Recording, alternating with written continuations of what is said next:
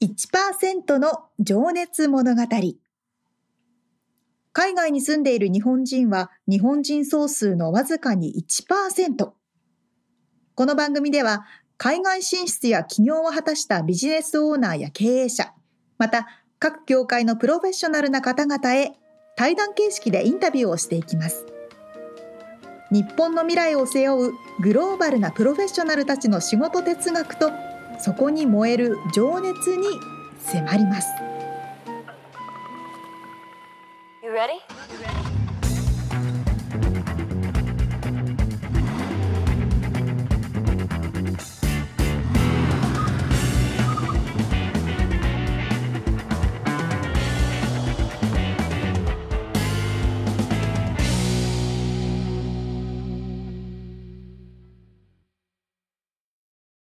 こんにちは。こんにちは。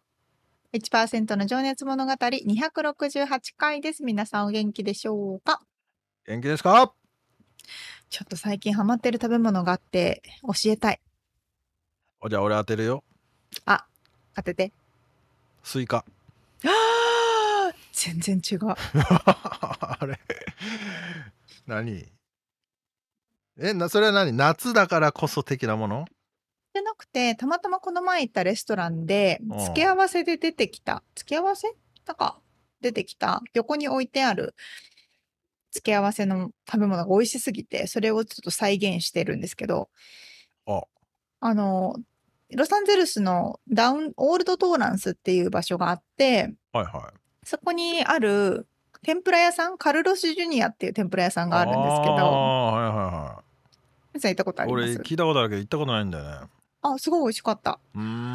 そこの天ぷら屋さんで食べた、まあ、天ぷらもちろん美味しかったんですけど、横にね、こう、付け合わせみたいなのが置いてあって自由にどうぞみたいな、ガリみたいな感じのが置いてあるんですけど、うん、ガリの隣にその漬物みたいなのが置いてあって、うん、多分それが味噌か、味噌で和えた薄切りのセロリだったんですよ。で、和食なえ、和食でセロリって思ったけど、めちゃくちゃ美味しくて。味噌で和えた。へ多分ね、味噌で和えてね、ジンジャーとかも入ってたのかな、ごまとか入って、味噌か醤油かそういう系のベースで、つけてあるのか、みたいな。うん、そう、すごい美味しくて。で、もう家に帰ってきてから早速セロリを買いまして。なんか味噌っていうのはあんまり出てこなかったから、レシピ調べたら、セロリのきんぴらって結構有名で、あなんとなく食ったことあるかな俺。めちゃくちゃ美味しくて今ハマってでもそのそのお店で出てきたのはつ冷たい生のセロリじゃなくて料理し調理してあるの？えーっとね、薄切りで漬け込んだからしなしなしてるのか、それともね、火を通したのあるのかちょっとわからないけど、そうなんだ。へえそう珍しいね多分、ちょっと味噌が入ってたような気がするんで、ちょっとこれから、いろいろ味噌も入れて挑戦したいなと思ってるとこです。カルロスさんに聞いたら教えてくれそうな気がするけど。うん、ちょっと今度行って聞いてみよう。確かに。ねえ。で、ミツさんもなんか最近ハマってる食べ物があるんでしょ？じゃあハマってるっつうかスイカがうめえなっつう話をしたかったんだけどそういうこと？夏だから いやもう俺一人でもう丸丸ごと買ってきてさパクパクパクパク食べちゃうんだよね。へえうん、まあ安い買うめ安いからね。安いし。はね。いやでも高いとこは高いよ。なんかちゃんとねあれ選ばないとね、うん、もう6分の1ぐらいのカットのやつが 5, 5ドル近くしたような気するんだけど。めちゃくちゃ高いですよ、いやだからなんじゃこりゃと思って。で違うとこで買うと1個がね2ドルなんぼとかなそんなんだよね。あのいわゆる日本で見るスイカ割りできるぐらいの巨大な大きなメロンほんと2ドルとかで売ってる。もうまあ俺ちょっと病み上がりだったしさあのああそうね。水分が取れるしこりゃ食べやすいしさ。ベストベス こりゃいいわと思って。いいですね。パクパクパクパク食べてた。おい。あれ夏場の水分補給にはベストです。ね。熱中症に気をつけましょうっていうことであれにタヒンっていう、わかります？わからん。あの、ちょっとこうスパイスみたいなのをかけるんですけど、塩じゃなくて？塩も混じってる、あクレイジーソルトチリみたいなのがクレイジーソルトみたいな。辛いのもそうすると塩分も取れてベストかな確かに確かに。いやほんとそれだね、はい、この夏は皆さんスイカで乗り切りましょうってことですな、うん、まさにそうですねはあということではい。ではでは本編入りましょうかね。話をすると終わりそうな感じなんだけど、今からです、ね、大体最後そうなのよ。はいはい、ということでですね、毎回一人の方のインタビューを4回に分けてお届けしているこの1%の情熱物語ですが、今回はですね、K ラインアメリカでポートキャプテンをされていらっしゃる山本翔吾さんのインタビューの最終回です。はい、えー、先週はね、仕事の掘り下げと素敵な奥様との出会いのねエピソードがありましたけども。はい。はい今週は未来を意識して、まあ、またね奥様登場しますけどもお話の中にね、えー、出会ったりまああとこのこれも話面白かったけど将来的なビジョン、えー、あとはおすすめの本とかね聞いちゃっております。はいではでは早速聞いていただきましょう。はい。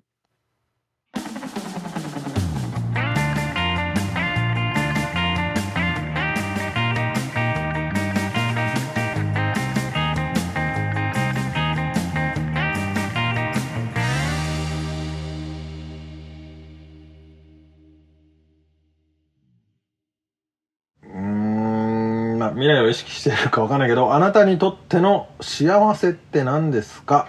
スラッシュ成功とは何ですか？皆さんどういうふうに答えられてるのかなって聞いてたんですけどなかなか難しい質問だと思って、うん、うん、まあ幸せって何か有名人の言葉でもありましたけどあげるものでもなくもらうものでもなくただ感じるものだみたいな名言があったと思いますけども。うんうんうん、まあ本当そうやってうんなんかこれが幸せだっていうのはないですかねもう単純に家族と過ごすことが幸せだなと日々感じてますし、まあ、余計に船に乗ってると家族と会えない期間もありますので、そういった日々の生活の重要さがこの職業をしているとよく身に染みて分かるということはあります。うんねえでもそうやって会えない期間があったりね、まあ、そこが多分辛いところなのかもしれないけどそれによってその多くの人たちの、まあ、さっきのねエネルギー供給だったり車を運ぶことでその人たちの日々の生活を支えてるってことですもんね、はい、その日々の幸せ、うん。はい。まあ、それ考えるとそういった仕事ができてるっていうのも幸せなことかなと。やはりコロナ禍で、ね、コロナ禍でも物流を止めれるわけにはいかなかったので、まあ、外国に行って2週間隔離して そこから乗船したりもしましたしまあ本当に世界でいろんなものを運べるっていうのは幸せ誰にもできることじゃないので幸せかなと思います。いや、ちなみにコロナ禍の時ってもう僕サーフィンしてる時にあの向こうの方にもう貨物船がずらーって渋滞して並んでたんですけど、もう港に入れない状態で、アメリカロングビーチですね。そ、そこで並んでたりしたのかな？もしかして。あ、私はその時、え、あの、液化天然ガスの方に乗ってましたので、並んではいなかったんですけども。ああ、そうなんだ。はい、かなり対戦が続いていましたねえずっとなんか船の上にいるんだろうなと思って かわいそうだなと思いながら見てましたけど。あそうか。じゃあガスの場合はもう優先的にないと困りますからね。そうです。入れてくれるって感じですか？はい。うん。なるほどすいません。じゃあちょっと話を戻すとね、まあ、幸せはじゃあそういったことなんですけど成功とは何ですかって聞いてみたら何と答えますか？成功はうん成功はですね。これもなかなか難しい質問だなと思って。うん。まあ振り返ってみれば今まで成功したことがあったかって言われると完全な成功っていうのはやはりないと思うんですよね。なのでできないものなのかなと思ってます。成功はできないものか。ただもしこの職業を続けるにあたって船長までやって退職する頃に無事故で職務を全うできたらその時初めて成功したのかなと自分を褒めてあげようかなと思ってます。ああなるほど。そっかじゃあ一等航海士の上に船長があるんですね。そうです。あそうなんですね。なるほどせんそういうことか。まあでもそれはねまあわわ分かりやすいというかね。うん。まあでも成功って何ですかね。正直考えて考えたことなかったですね成功。うん。俺もよく分かってないですけど。じゃあちょっと次の質問いきます。えー、未来を意識して自分に課していることとかまあ習慣して習慣化していることもしくは継続していることはい。があれば教えてください。はい。1日15分でもいいので何かの勉強をするっていうのは習慣化しています、これはやはりお積み重ねだと思います毎日。例えば？最近やってるのはやはり英語力をもう少し上げたいなと英語の勉強をしてます、それはどういうふうにですか？これはですね、えーまあもともと日本で買ってきた教材もあるんですけどもその今やってるのはやはり仕事の時に思い浮かばなかった言葉とか普段の生活で思い浮かばなかった言葉こういった表現をどういった表現があるのかなっていうのを自分で、えー書き出してみてそれを日々ためながら語彙力を高めてるという状況とあと発音をもう少しよくやりたいので、えーうん。自分の話してる時に英語を話してる時に自分の声に耳を傾けるっていうこういったのを意識して英語の勉強をしてます。自分が話してる自分の英語に耳を傾けるはいってこと？はい。うーん。なるほどね。えっとそうですね。はいうん。まあなんかでも録音して聞いてみるとかそういうこともされたりするんですか？録音もたまにしますね。はい。あただうーんそうですね。録音もします。あ難しいですよね。あまりもともと滑舌がいい方ではないのでこの英語っていうのはやっぱり難しいなとうん。感じてますいやでもやっぱなんか録音してみると全然自分が想像してた自分とちゃうやんけみたいなことに気づいたりしますよね。そうですねその通りですね、全く違う発音で。もっとかっこよく喋ってたと思う全然。ですよね全然日本人の発音でみたいな時がありますね。うん。いやまあねすごい。でもねさすがですね。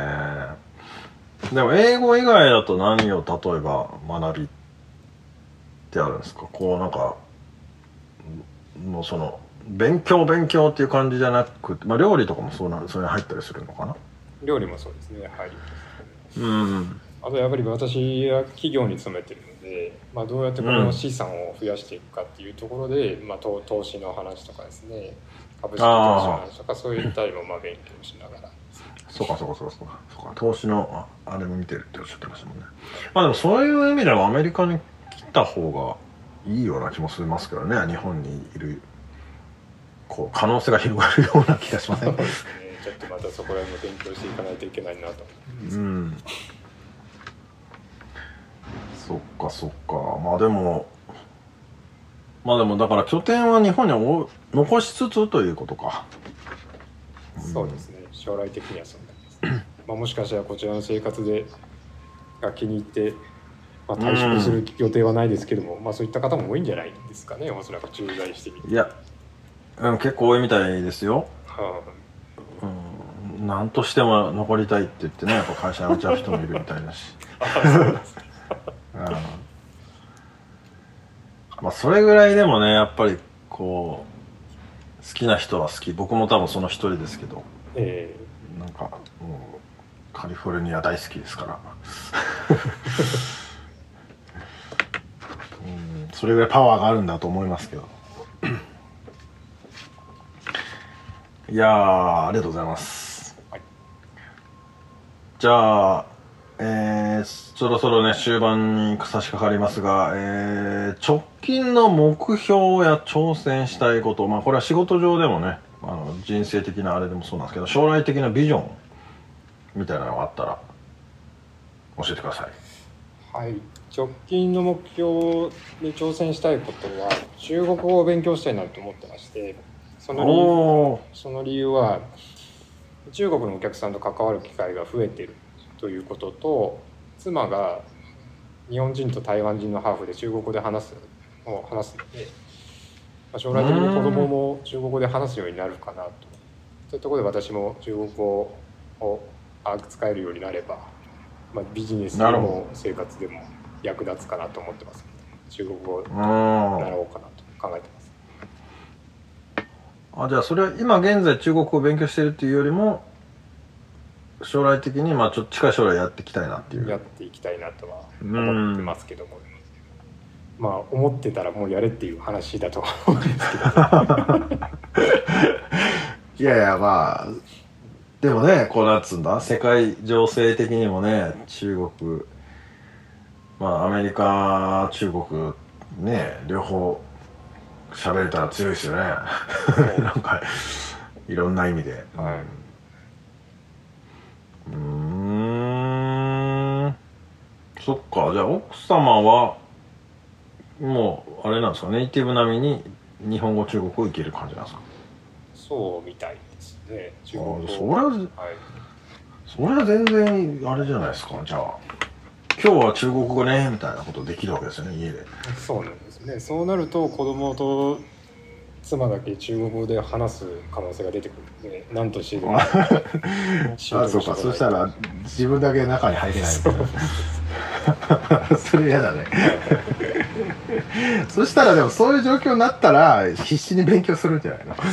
そうかもしれないですね。こ子供と一緒にこう成長していくっていうのが理想的。なああまあでもね3カ国語 いけたらなかなかでもそのバイリンガルのね育てようと皆さんやっぱり家では日本語外では英語みたいなね方もいらっしゃるけど、まあ、うん。本人がやっぱりそれを楽しめないとどっかでやめちゃうみたいなのもあるみたいでだから両方中途半端みたいになっちゃうのが一番怖いですけどね。うん。なんかそういうことですね、うん。確かにそうですよね子供からしたら親が勝手に まあね。道を作ってるだけなのでうん。本人がねやりたいと言ってるわけではないんですね。うん。まあでも絶対にそれはねあの大人になったら感謝されることだとは思うんですけどうん。あのそこで習得できてればね。そうですね。ただまあプレッシャー負担はもちろんねかけちゃうことになると思うんでなんかいろいろ大変そうだなっていう話は いろいろ聞きますけど、うん、まあでもねお母様が中国語喋れるなら奥さんがねあのそれは強いな。ええ。じゃあ将来的なビジョンっていうのはなんかこうどうだろう？今のところ日本の日本にいるイメージあります？なんかあったりします？その夢というか。夢はですね。うんうん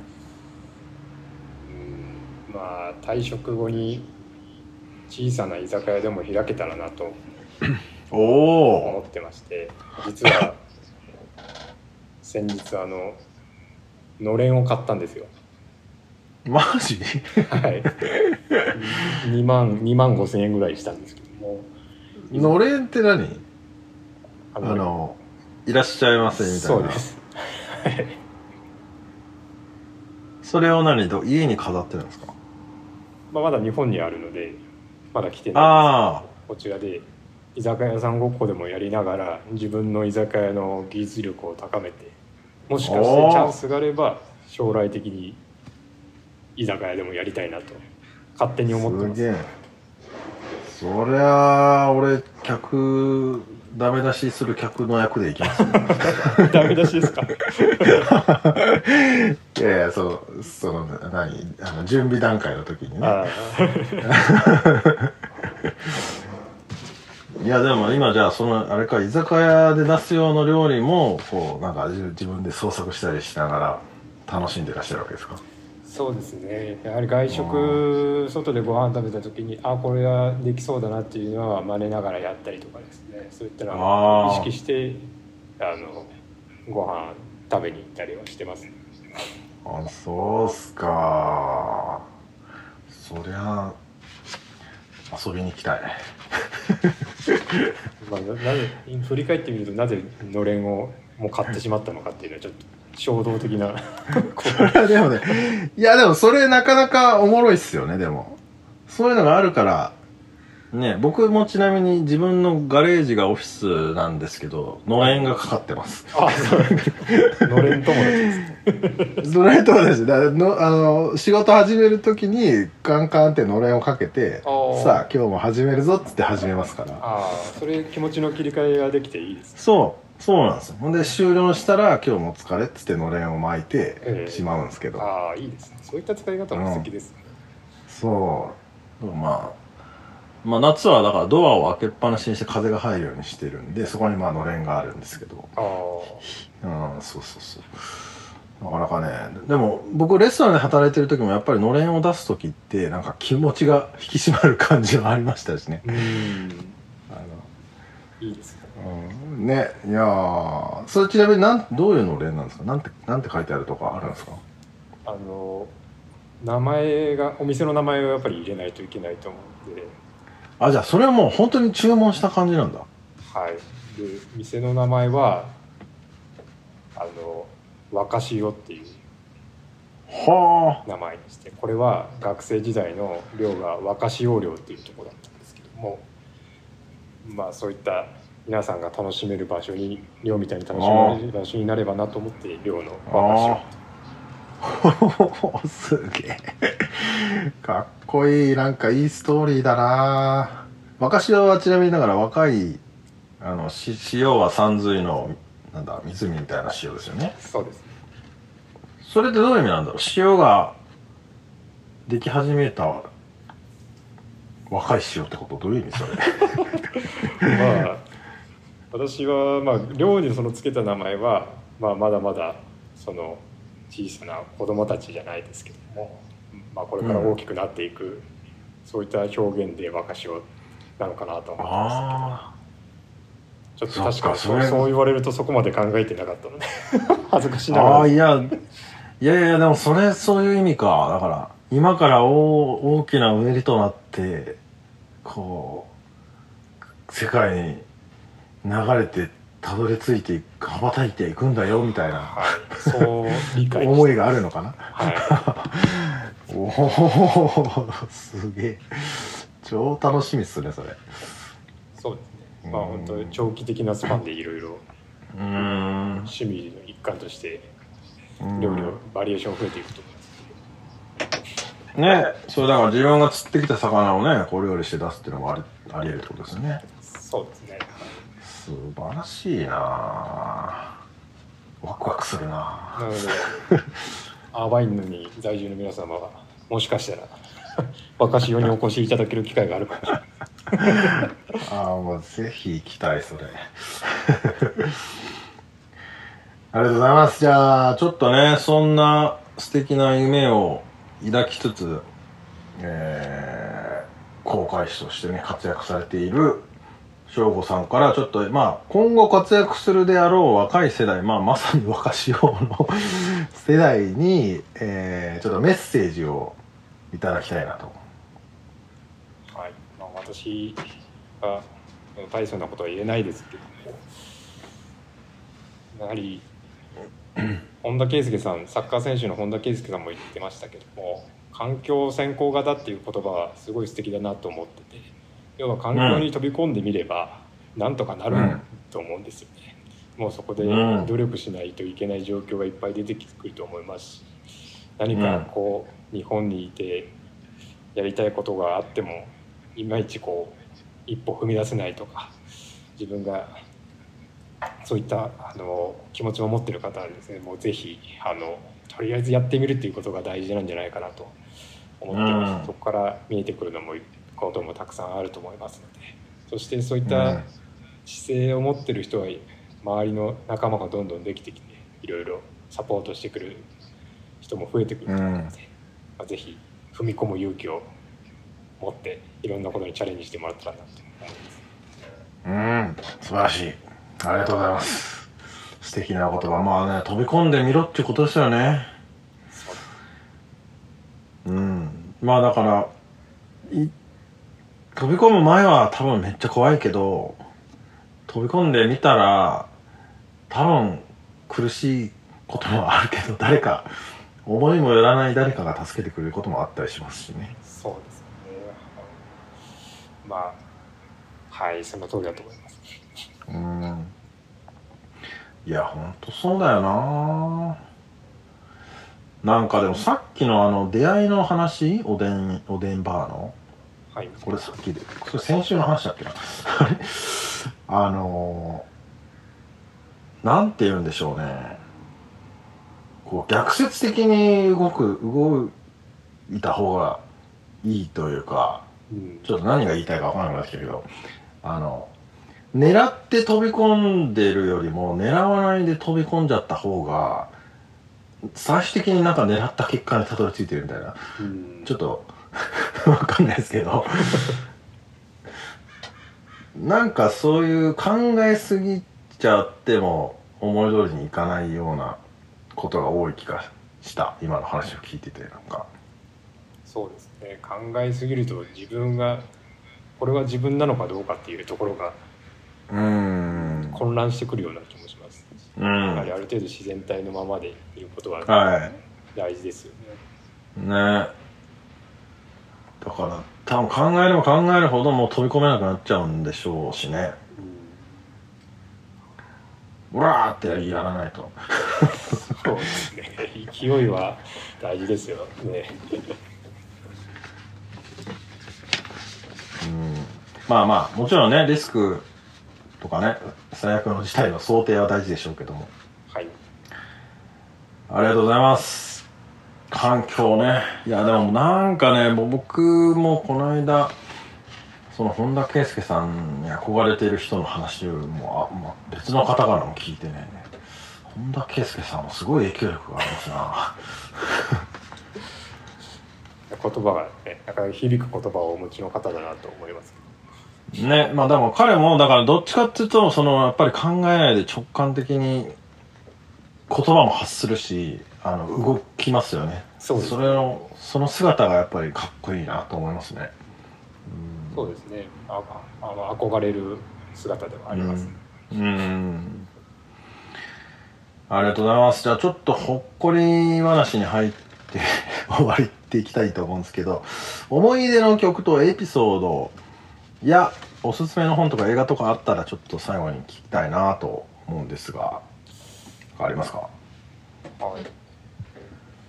まあ、この、まあ、どなたのどれぐらいの年代の方が聞かれてるかわからないんですけども、うん。まあ、おすすめの本としてマネージメントの本ではい。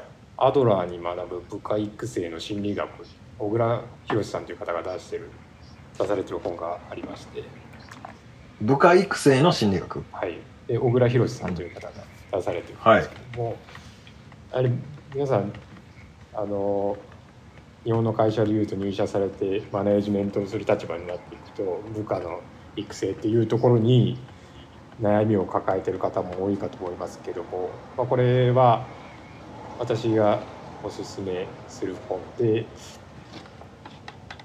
自分で考えて行動できる部下をどうやって育成するかっていうのを書かれた本です。なので今からマネジメントする人はぜひ読まれたらためになる本ではないかなと思って紹介させていただきました。ありがとうございます。アドラー心理学ってね結構いろんなところで出てきますよね。なんか聞いたことあるけど。多いですね。はい。うーん。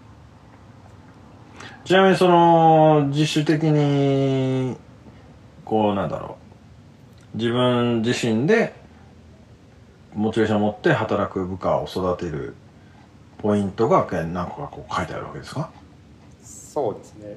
より具体的なことも書いてますし、まあそういった部下を育成するには、どういう自分がどういう考えでいないといけないか、どうしたら部下どういうように部下と接するか、どういう部下を見ていくかっていうのを構細かく書いてありましてうんあの私もこれを読んで実践してみたら、まあ本当その通りだなと。でこのような上司を持つと新入社員からこのような上司と向き合えれば今度はその新入社員が大きくなればまた同じようにマネジメントしていくので会社としてもいい循環が生まれるかなと思いまして、うん。ぜひうん。マネジメントに興味がある人はお読みいただけたら面白いんじゃないかなと思います。うん。ねえ本当になんか永遠のテーマのような気もしてきますね。そのまあ部下ならずともあの周りの人との関わり方とか ね。あの、うん、なるほどありがとうございます。ぐ実践的な具体的なおすすめをいただきありがとうございます。あちなみに思い出の曲とかななかったりしますか？あ。思い出の なかったです。曲はインさんもあのハイスタンダードっていうご存知だと思うんですけどもバンドですね。おおはい。でその、まあ、思い出のバンドがハイスタンダードでなぜ私が今こうやって英語を使って仕事ができるのかって言ったら英語を嫌いになってないからだと思うんですよ。はい。で私が一番最初に外国人と英語を話した時って何の話題だったかなと思い出した時に中学校に、えー英語の先生がからオーストラリアオーストラリアから来てましてはい。その人があすみませんカナダですねカナダからコリン先生という方が来られてはいで授業の時にそのコリン先生に「ハイスタンダード知ってますか?」って英語で話しかけたのが初めての英語で 外国人とコミュニケーションをしたなので、まあ、この「ハイスタンダード」というバンドにはあの音音楽も好きですけども、まあ、そういったきっかけを作ってもすごい思い出があるなと。まあそうですかいやもうハイスターは僕もコピーバンドやってましたしだいぶ影響もらってますよ。そのでこのポッドキャストの編集してくれてる大輔君って子もハイスター大好きだし、うん。あのこの間ねちょっとあのドラマーの方が亡くなってこの間っつってももう半年前ぐらいかな。ちょっと前ですね、あのいろいろね今あれし今新しいドラマのオーディションしてるとかっつってこの間出てましたけど。うん。まあそれはそれでちょっと楽しみなんですけど。えー、そうですか。まあまたじゃあちょっとハイスタ話も今度酒飲みながらしましょう。そうです。ありがとうございます。じゃあ、もう一個だけ抜き打ち質問になりますが、えー、世界で行ってみたい海、もう世界の海行ったんですかね、全部。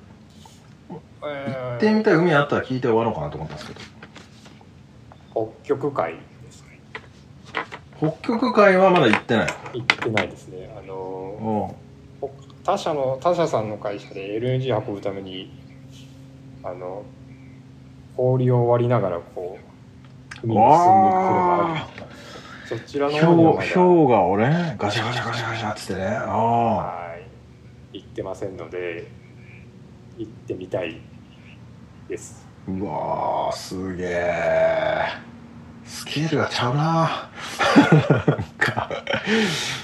なんかでもそうねそっちの方はちょっとなんか今氷が溶けちゃって海水なんだったっけ水位が上がっちゃってアザラシたちが休む場所がなくなっちゃってうん大変なことになっているみたいな話を今ちょっと思い出しちゃいましたけど。うん。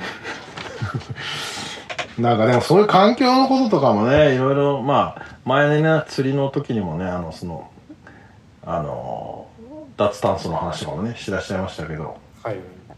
いろいろ考えることありますよね、その地球の、地球丸ごと見てる感じですもんね。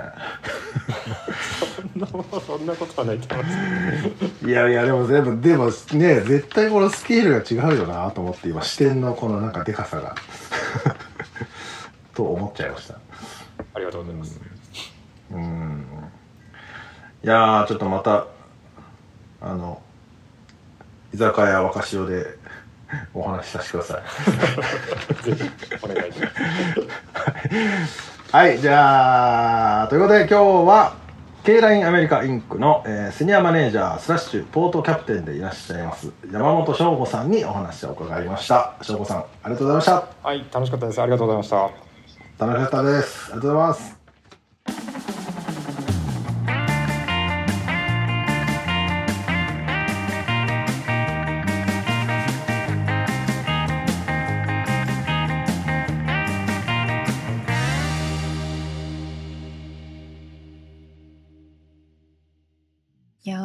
酒屋を開く夢があるなんて、なんて素敵なお話ね。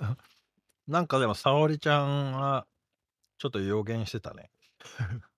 ああ、だってね、うん。自分で釣ってきたお魚がさばけて、ね。ねえ、いいよね。最高、趣味兼夢みたいな。沙織ちゃんがちなみにもし居酒屋を開くならなんていう名前にしますか？いきなり質問してみたけど。難しいなあ、そう難しいね。よなそりゃな。えっと、昔の寮の名前から取ってらっしゃったでしょ？俺寮の名前ついてたのかな？青霧とかかなじゃあ、何それ？小学校の別名。ああ青霧っつうの？そう、青霧小っていう、なんか別名があって、なんで別名があるのかわかんないけど、んどういう字なの？青青色の？青色の青に、霧ってなんか難しい霧だった気がする。難しいってどういう意味？あれ？青霧、青霧。霧のフォグの霧じゃなくて？あ、難しくない霧でした。木どういう？片に同じって書く。あ木の種類か。霧霧うーん。うんうん、そうね、そうそなるほう。え、どな。みつさんは？いや今喋りながら考えてたけど何も思い浮かばず。う 恥ずかしくて言いにくいけど若竹しか思いつけどパ 完な全にパクってるけどねパク、うん超パクリだけど。若潮のパクリの若竹いいじゃないですか。青いっていうのとねそう混ざっちゃった、確かに。うん、なんかね、そっち系の名前いいですよね。なんかいいよね。まあ、タケノコが美味しそうだしな。俺、タケノコがめっちゃうまかったんだよな。日本に帰って、この今年は。へえそれがね、本当に一番の思い出かもしれない。他にないんですか？まあまあまあ、じゃあ話をちょっと戻して。うん。ちなみにさ、うん。あのー、沙織ちゃんってあれだビジネス書とかあんま読まないタタイプだっけ？ああ、読んだりしますよ、たまには。その仕事と心理学ってなんかまあ、割とよく出てくるじゃん。うんうんうん。なんかそういうのをこう活用とかしたりしてる？うん、なんか昔ドラッカーとか流行った時はよく読んでましたけどね。まあそうそうそう。そうだよねでもうん。そのどれぐらいの時期に読むんだろうって思ってああ、なるほど。こうまあやっぱり部下ができたりこううんプロジェクトをまとめるような立場になるとうん。読み出すのかなとか思ったりね確かにかんないけどね。でもそうですよね、タイミング的にはね。まあまあそうなんだよねきっとね。うんまあ俺もさ営業をやってる時にやっぱりその心理学みたいなのもうん。ねどういうどういう話し方をしたらいいかとかさ まあ一通り見たけど、まあ、結局下手な小細工しねえ方がいいだろうっていう結論に至ったんだけど、うんうんうん。うん、そうですね。まあでも面白いよね。うん。まあいやでもやっぱりね言い方とか使う言葉によってさ売り上げに影響したりするからさ全部ねうん、そうですね。面白いよなと思いながら。でもあれですよね、省吾さんの場合は、うん。人との対峙っていう面ではすごく長けてると思いますよ。うん。それねだけ密室でずっと同じ人たちとうまくやっていかなきゃいけないわけだから。そうだよね。まあ、うんプラスあの多分モチベーションがそういう売り上げとかじゃなくてもっとうんうん。安全とか、この社会のみんなの生活をいかにこうね快適に過ごさせるようなとかねすごい多分見てるとか全然違うとは思うんだけど。でかいな あ。俯瞰してるなぁ。と思うよ。うんやばいやばい。もうあの、月末の営業の数字とかは考えてます。そうだよね。そういうことじゃないいやもんね普。通はなまあ、るほどね。一般庶民はそうだと思うんですけど。そうね。素晴らしい。うん、まあ、面白いよな。本当ですね。うん、本当に。いや本当にわ若若潮に酒を飲みに行きたいです。最高ですね。なんかもうすごいこういうね、普段と違う生活、まさに生活をしてらっしゃる方のお話って貴重で面白いですね。ね。ほんと。いやーあの釣りで出会えてよかったわーと思って。でまあ、またサーフィンも一緒に行けたらなと思ってるので、翔吾くうんん、よろしくお願いしますってことで。ありがとうございました。はい、ありがとうございました。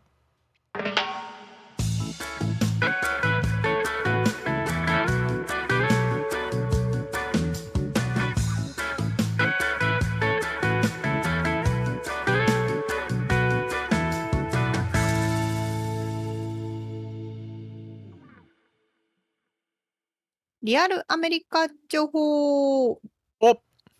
おこのコーナーでは最新のビジネス生活情報をアメリカ・ロサンゼルスよりお届けしてまいります。はい。あのね、この前、うん私の会社の、あの、えっと、ハイアリングチーム、なんていうの、HR チーム、人材チームっていうのかな？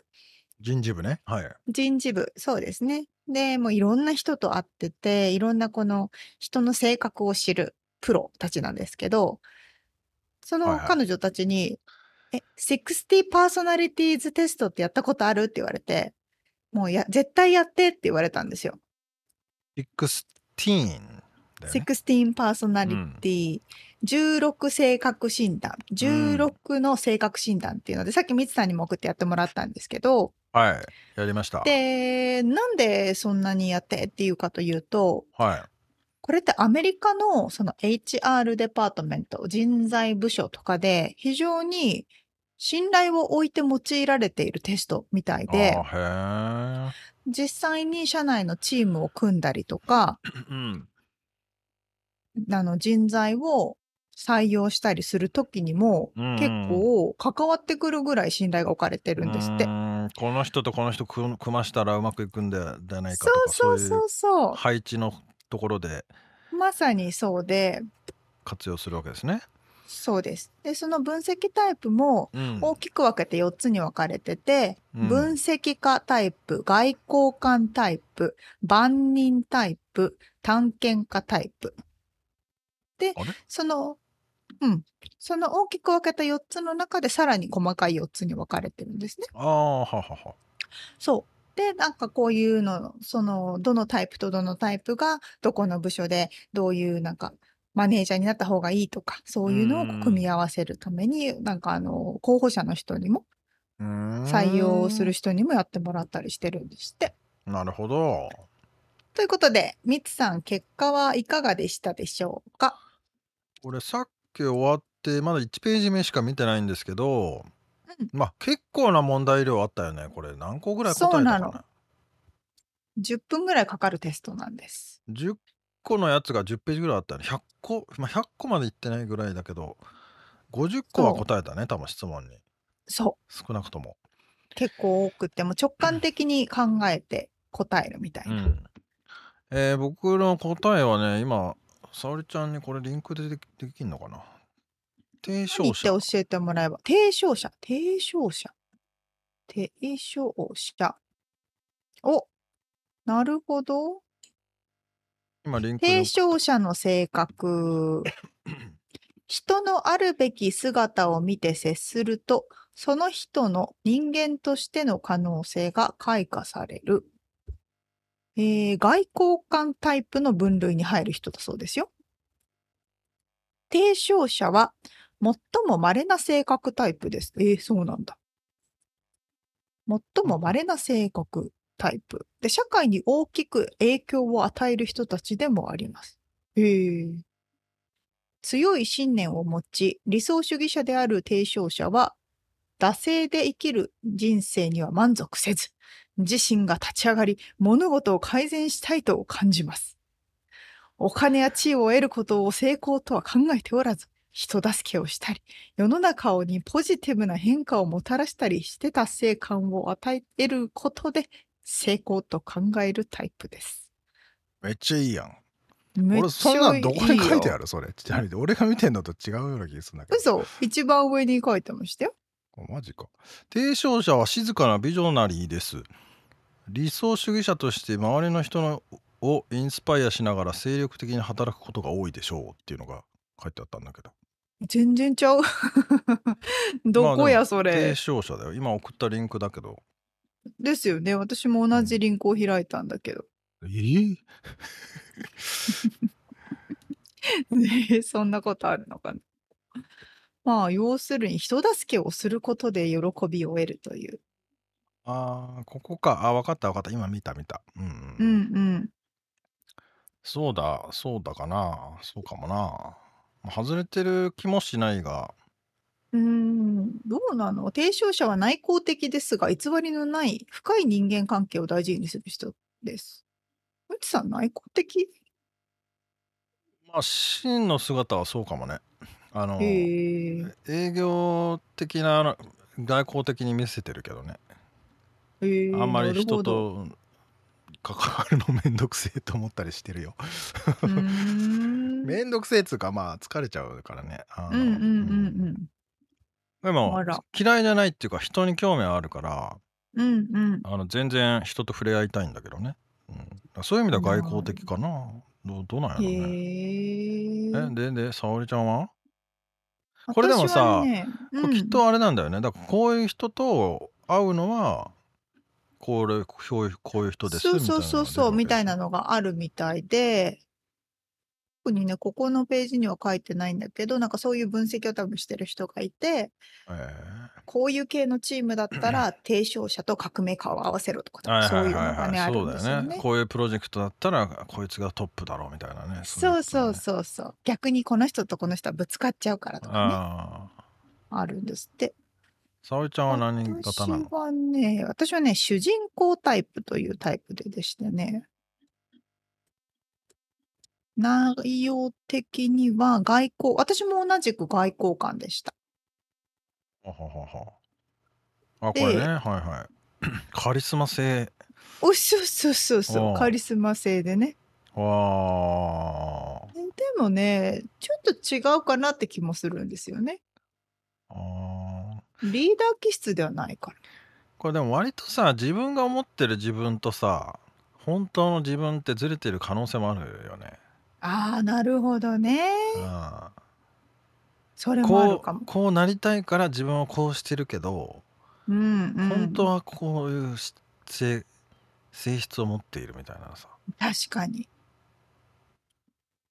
これ何回かやって、一番出やすいタイプっていうのが本当とかそういうかあもー感じかもしれないですね。あでも沙織ちゃんのやつもうちょっと読むと、まあ、生まれつきリー。ダー格なので著名な政治家コー。チ教師の多くが主人公型の性格タイプが納得でですだってうー。んじ情熱的でカリスマ性があり仕事でだけでなく人間関係も含めた人生のあらゆる領域で人々をインスパイアするでしょうはあ。そういうタイプじゃないからな。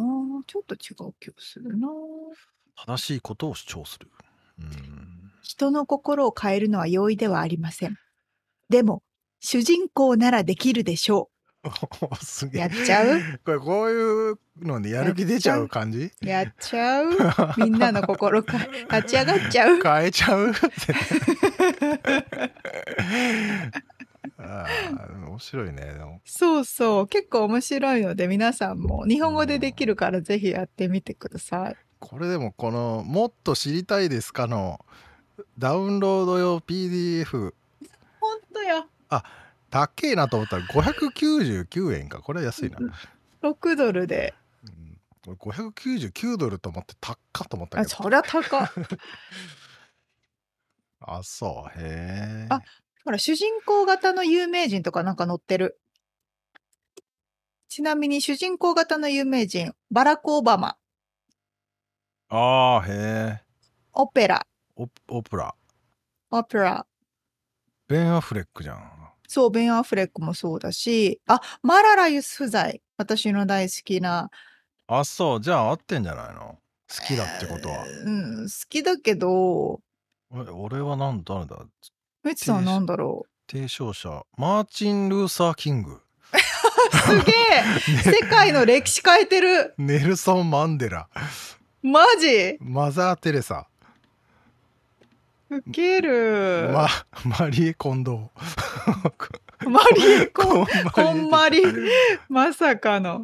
え、面白あい。レディー・ガガもレ。ディー・ガモーガン・フリーマン。ニコール・キットマン。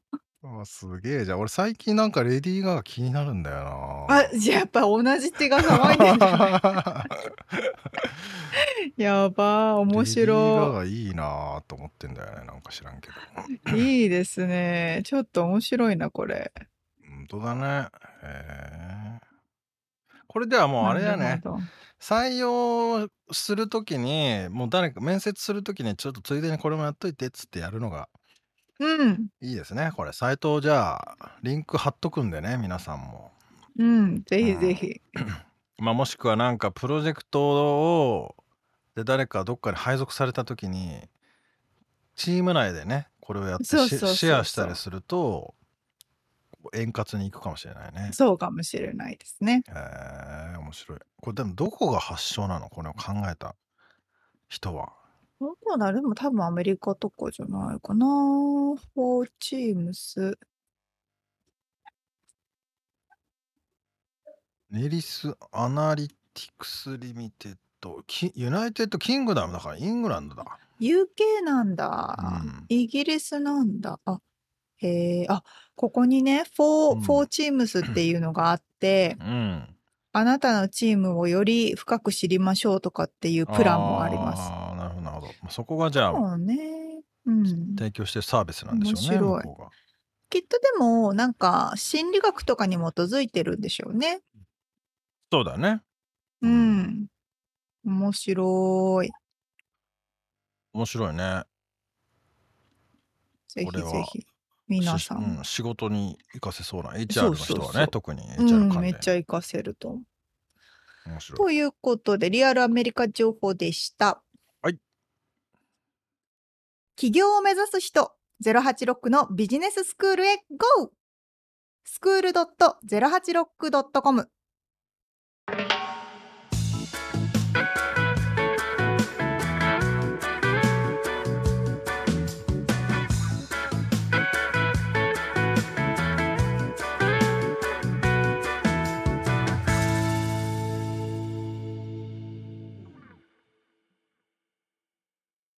締めのコーナーです。質問。はい、質問。えーちょっと変な質問しますけど、はい。